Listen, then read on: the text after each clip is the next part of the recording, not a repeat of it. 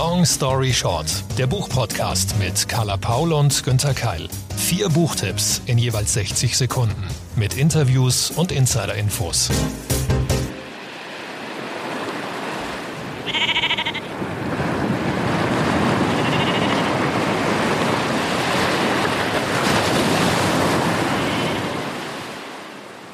Das klingt ja schon mal nach Literatur, genau nach meinem Geschmack. Also Zumindest muss es irgendwas mit dem Meer zu tun haben. Richtig geraten, liebe Carla. Das ist so und passt perfekt zu dir. Genau, Meer. Es ist auch düster ein bisschen. Es gibt Regen, es gibt Wind. Die Handlung spielt auch im November dieses Romans, den ich gleich vorstellen werde. Nur im Hintergrund da blöken so ein paar Schafe und es geht um Gotland und Farö. Und dazu habe ich jetzt auch erstmal ein Zitat für dich. Wenn man sich vor der Welt verstecken will, ist diese herbstlethargische Gegend, in der die Natur in stiller Balance und Harmonie zu sein scheint, keine schlechte Wahl. Das klingt tatsächlich nach den Wintermonaten, die ich immer erlebe. Wer schreibt das denn? Das schreibt einer, der sich da sehr gut auskennt, Håkon Nesser, der schwedische Bestsellerautor. Das ist sein neuer Roman. Er selbst lebt übrigens teilweise auch auf Gotland und das spürt man diesem Buch an, dass er sehr gut die Atmosphäre und Stimmung übertragen kann.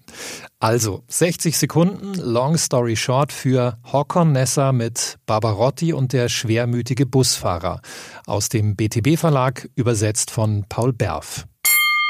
Inspektor Gunnar Barbarotti und seine Polizeikollegin und Lebensgefährtin Eva Backmann lassen sich zwei Monate beurlauben. Im Norden Gotlands nehmen sie sich eine Auszeit. Diese geschützte stille Insel, auf der die Zeit stehen geblieben zu sein scheint, eignet sich perfekt, um Abstand zu gewinnen. Bis Barbarotti glaubt, einen Mann erkannt zu haben, der eigentlich tot sein müsste. Ein Busfahrer, der vor elf Jahren ohne Verschulden einen Unfall verursachte, bei dem 18 Menschen starben. Dieser Busfahrer bekam Morddrohungen und wurde später angeblich auf einer Finnland-Fähre über Bord geworfen. Der Fall galt als abgeschlossen. Doch Barbarotti und Backmann ahnen, dass es noch einiges zu ermitteln gibt. Håkon Nesser glänzt mal wieder durch seine Markenzeichen. Eine raffiniert aufgebaute Geschichte auf mehreren Zeitebenen, ein verständnisvoller Blick auf seine Figuren, unvorhersehbare Wendungen und eine humane, leicht ironische Sprache. Was mir bei Nessa besonders gut gefällt, seine philosophische Erzählhaltung, die zum Nachdenken über die wichtigen Grundfragen des Lebens einlädt. Fazit, entspannte Spannung. Das klingt nach dem perfekten Krimi eigentlich natürlich für Herbst- und, und Winterzeit.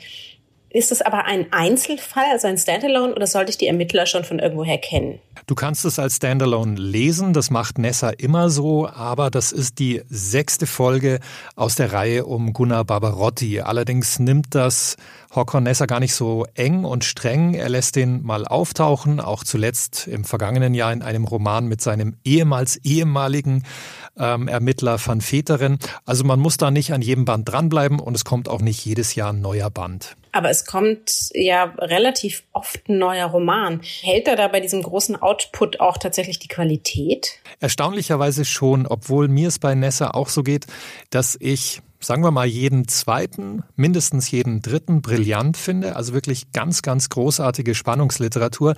Dazwischen gibt's dann ab und zu einen Roman, bei dem ich mir denke, ja, immer noch über dem Durchschnitt, aber den hat er wohl noch so rausgehauen. Also er hat eben diesen unglaublich hohen Output.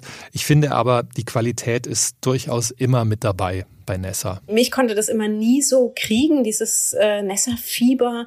Was macht denn eigentlich diesen großen Erfolg aus? Was, was ist so das Besondere, die Faszination daran? Ich würde sagen, das ist zum einen seine Sprache, das, das hat so was fein ironisches, menschliches, humanes, habe ich vorhin auch schon mal gesagt, so eine lebenskluge Note. Ähm, er hat Menschen, die vorleben, wie man, ja, wie man Liebe lebt, wie man Zusammenleben lebt und aus dem ganz normalen Leben entwickeln sich dann Verbrechen und muss etwas ermittelt werden. Also da gibt's nie bei Nessa irgendwelche schlimmen, bösen Serienmörder, irgendwelche abgedrehten, irgendwelche coolen äh, Morde, sondern das alles passiert so, dass man denkt, oh, könnte auch in meinem Umfeld passieren. Also es ist, würde ich sagen, sehr viel realistischer und menschlicher, dabei aber nicht unbedingt langweiliger. Das ist wirklich eine schöne Ergänzung zu den oft nur noch auf Action und irgendwelche skurrilen und schrägen Typen abzielende Thriller. Es ist also nicht zu spät, jetzt noch sozusagen dieses Gesamtwerk von Hawker Nessa einzusteigen. Es sind, umfasst, glaube ich, mehr als, als 35 Romane inzwischen. Genau. Auch da sind wir wieder bei seinem Output wirklich unglaublich. Er ist in diesem Jahr ja 70 Jahre alt geworden. 35 Romane, ja, also jedes zweite Jahr, wenn man seit Geburt rechnet. Das macht ihm wirklich kaum jemand nach. Carla, ich hoffe, ich konnte dich vielleicht sogar auch ein bisschen jetzt mal für Nessa erwärmen und bin natürlich gespannt, was du jetzt dabei hast. Da fällt mir ehrlich gesagt, lieber Günther, nicht so richtig jetzt irgendwie ein witziger, optimistischer Übergang ein. Ich habe mich für ein Buch entschieden. Tja, liebe Hörerinnen, da müssen Sie natürlich dann wie bei allen selbst entscheiden, ob das was für Sie ist. Ich finde es sehr, sehr wichtig. Ich starte mal mit einem Zitat. So viele Worte vom Verkäufer, aber kein einziges Wort von den Verkauften, von den Königen und den Kapitänen, deren Worte Schiffe bewegten, aber kein einziges Wort von der Fracht. Die Gedanken des schwarzen Elfenbein der Währung Afrikas hatten keinen Marktwert. Afrikas Abgesandte in die neue Welt, sie kamen und arbeiteten und starben und hinterließen ihre Spuren, aber keinen schriftlich festgehaltenen Gedanken. Du sprichst über Sora Neil Hurst mit Barracoon Color. Warum hast du dieses Buch ausgewählt? Wenn ich schon vorwarnen muss, dass es so nahe geht und so schwer ist, ne? Gute Frage. Wir haben nicht mehr viele Überlebende des Holocaust, die davon erzählen können. Ähm, immer wieder sagen wir uns gegenseitig, wie, wie wertvoll ihre Botschaften bis heute sind, wie gut wir aufpassen müssen. Bereits in meiner Schulzeit ging der wahrscheinlich auch so, haben wir ganz viele Berichte gesehen, wir haben ganz viel zugehört, ich las viele Bücher darüber und immer wieder wurde gelernt, du musst das Leid und den Schmerz verstehen, du musst es lernen, du musst es besser machen, das darf nicht mehr geschehen. Das ist für uns selbstverständlich, was die eigene Geschichte angeht. Millionen Menschen sind gestorben, daran müssen wir uns erinnern, wir müssen es verstehen, damit wir es besser machen können. Aber wie viel habe ich eigentlich über den Sklavenhandel gelernt? Wie viel eben hier über die Millionen Menschen, die, die verschleppt wurden, die getötet wurden, denen massive Gewalt angetan wurde über Generationen? Wie viele Filme haben wir gesehen? Wie viele Gespräche? Wie viele Bücher gelesen? Wie oft wird gesagt, das müssen wir auch verstehen, das müssen wir auch lernen und vor allen Dingen besser machen. Und ich finde, wie können wir uns über den heutigen Stand des Rassismus wundern, über die Einstellung vieler, wenn eben diese Stimmen im Gegensatz zu unseren nie eine Rolle spielten und wenn sie bis heute kaum einen Wert bekamen. Und ich finde, das müssen wir ändern. Da bin ich natürlich völlig bei dir und deswegen findet die Black Lives Matter Bewegung hoffentlich auch weiter Zuspruch und sorgt bei uns für Veränderung. Sora Neil Hurston war ja, soweit ich das mitbekommen habe, eine der ganz großen schwarzen Autorinnen, aber wirklich bekannt wurde sie erst mit diesem Buch jetzt, oder? Ja, viele Jahre nach ihrem Tod. Das ist wirklich, ist es absurd und natürlich auch wahnsinnig schade. Zora Neale Hurston ähm, lebte von 1891 bis 1960 in Amerika. Sie war eine sehr, sehr umtriebige, mutige Aktivistin und Kreative.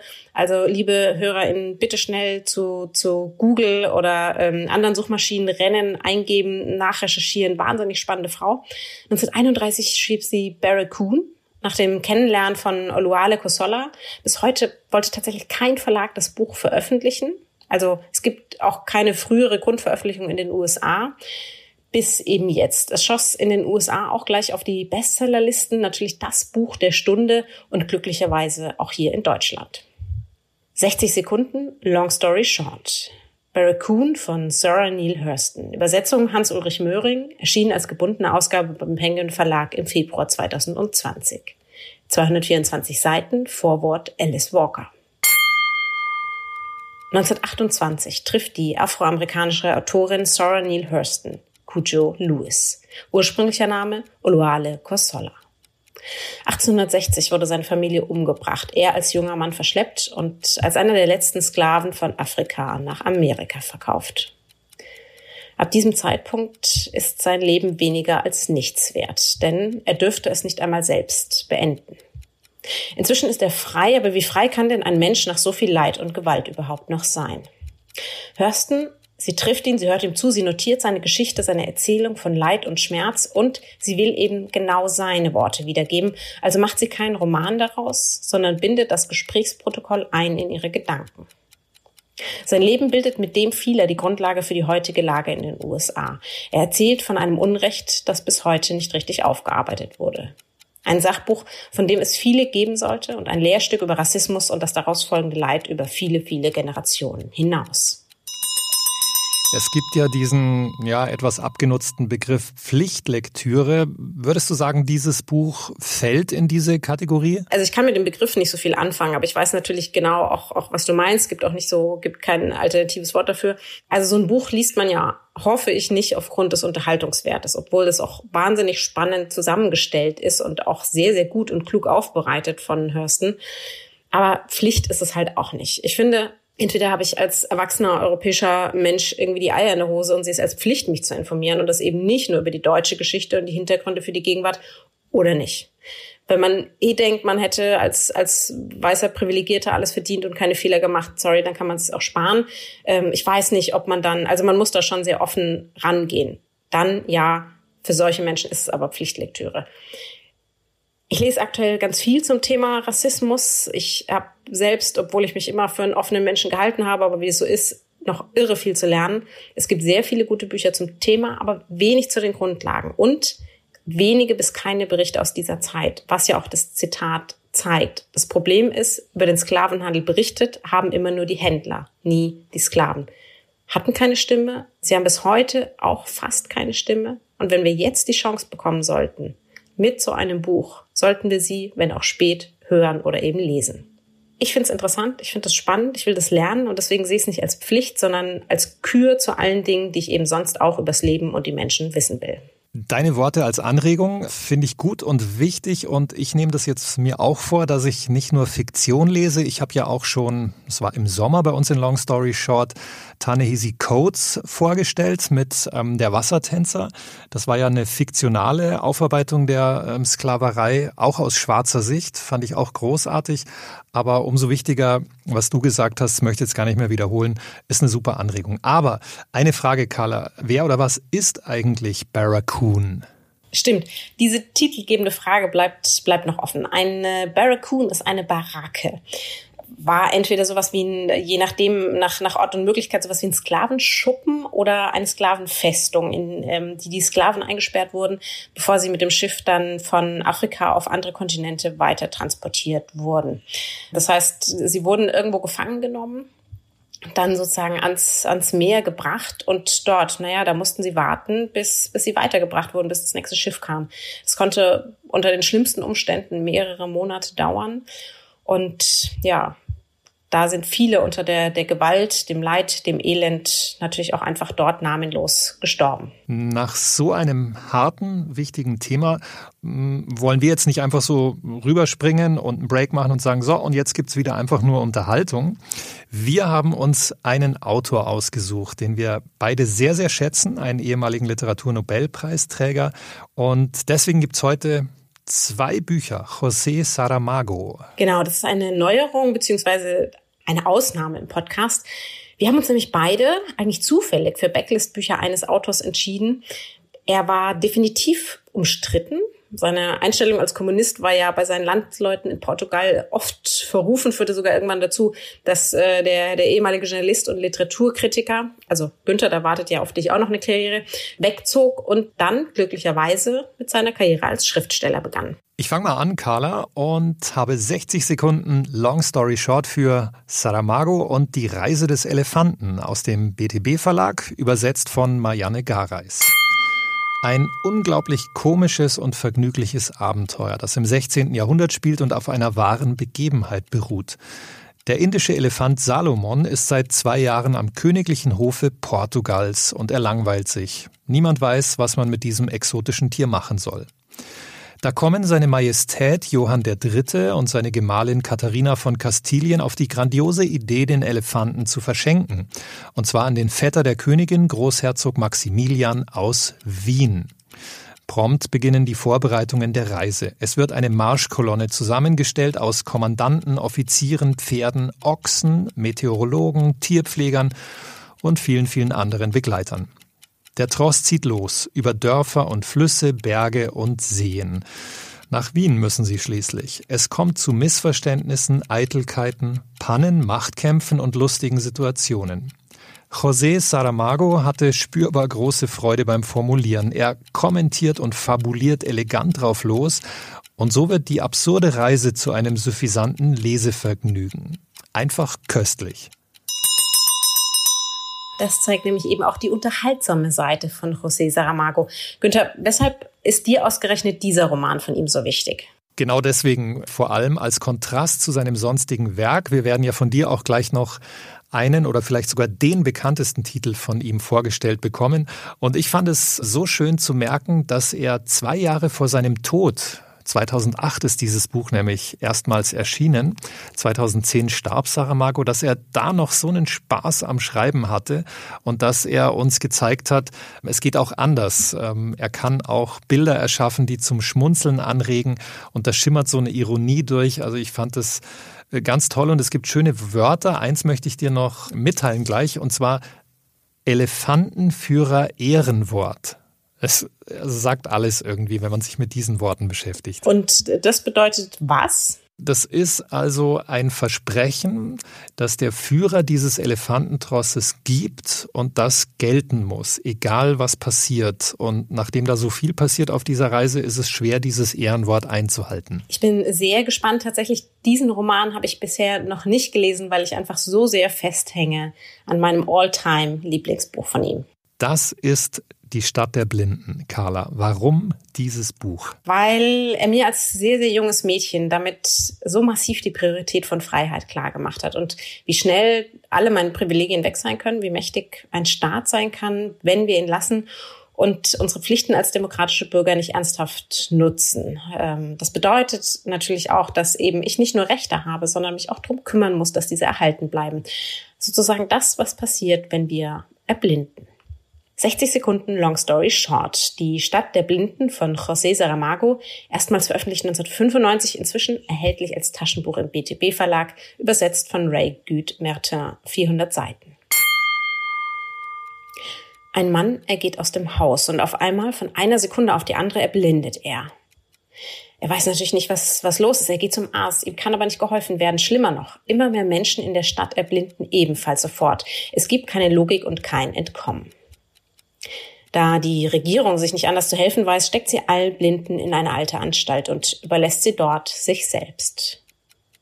Schon bald entwickelt sich ein bedrückendes Spiel von Macht und deren Ausübung inmitten der Verlassenen. Doch eine der Menschen, sie ist weniger hilflos, denn sie kann sehen. Ein Meisterwerk ist Saramago gelungen. Jede Rolle, jede Handlung in seinem Roman steht für ein eigenes Bild, eine Anspielung, eine Andeutung auf das, was in einer Gesellschaft falsch laufen kann. Wir folgen seinen wechselnden Perspektiven, jede von ihm aufgestellte Falle unserer Vorurteile und das bald atemlos. Bis zum Schluss lässt sich für uns nicht klar erkennen, wer denn nun eigentlich auf welcher Seite steht. Und wenn wir uns als Leser selbst als Teil des Romans sehen, ich möchte es nicht für mich entscheiden müssen. Puh, ja, ich erinnere mich auch noch, als ich das Buch gelesen habe, ich war komplett weg. Also ich, ich habe gezittert, glaube ich, geschwitzt. Und was krass ist jetzt im Jahr 2020, kann man so ein paar Zusammenhänge herstellen. Da wird einem schon mulmig, denn es geht in dem Buch ja auch um ein Virus, das sich nicht eindämmen lässt.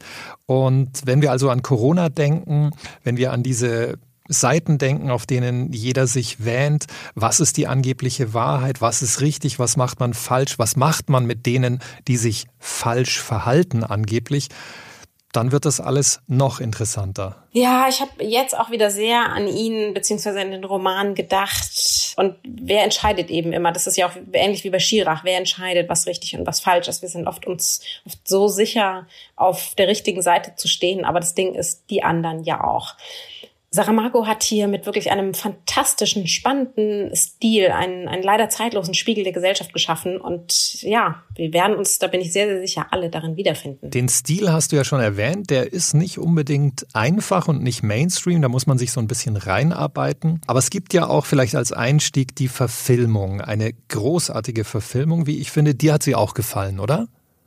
Das ist die wirklich seltene Ausnahme. Und ich hatte solche Sorgen. Allerdings gespielt, die, die Hauptdarsteller von Julian Moore und Mark Ruffalo, beides Schauspieler, die ich sehr schätze. Und ja, es ist tatsächlich gelungen. Wer sich also mit dem Stil von Saramago hier ein bisschen schwer tut, zugegebenermaßen. Die Dialoge werden nicht richtig äh, gekennzeichnet, es fehlen die Absätze, es fehlen die Kapitelunterschiede. Man braucht echt eine Weile, um reinzukommen. Wir können die Verfilmung auch ausnahmsweise als eine Alternative anbieten. Und es gibt auch sowas ähnliches wie einen Nachfolger. Es gibt den Roman Die Stadt der Sehenden. Da wird Personal aus dem vorherigen Roman übernommen. Es geht aber um was ganz anderes. Wenn wir nochmal zurückkommen zu dem düsteren Szenario von Saramago und der Fähigkeit, der Möglichkeit von Literatur ja immer für ein Happy End zu sorgen. Wie denkst du eigentlich drüber, Carla? Heißt das für unsere Gesellschaft, für die Gegenwart, für die Zukunft gibt's auch ein Happy End? Zumindest die Möglichkeit eines? Die Hoffnung habe ich natürlich immer und ich glaube, gute Literatur und gerade solche Bücher wie die, die wir heute vorgestellt haben, die kann uns so verändern, dass das Happy End möglich gemacht wird.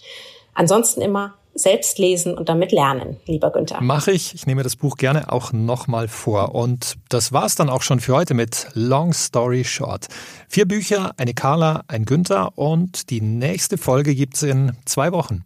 Alle Links und Informationen zu den bisherigen Folgen sowie natürlich den dazugehörigen Büchern findet ihr auf www.longstoryshort-podcast.de. Zu Risiken und Nebenwirkungen lest den Klappentext und fragt eure Lieblingsbuchhändlerinnen und Buchhändler vor Ort. Wenn, natürlich gerade bei so politisch brisanten, vielseitigen Büchern, ihr noch Bedarf habt, mit uns darüber zu sprechen, sehr, sehr gerne. Ihr findet uns auf den sozialen Kanälen, auf Twitter, auf Facebook und Instagram. Außerdem, wir freuen uns natürlich über eure Bewertungen, jegliches Feedback, auch auf den jeweiligen Podcast-Plattformen. Ihr könnt Sternchen verteilen, Lob und klar, wenn ihr unseren Podcast weitersagt, freuen wir uns sehr. Long Story Short ist eine Kooperation zwischen Carla Paul, Günter Keil und der Verlagsgruppe Random House.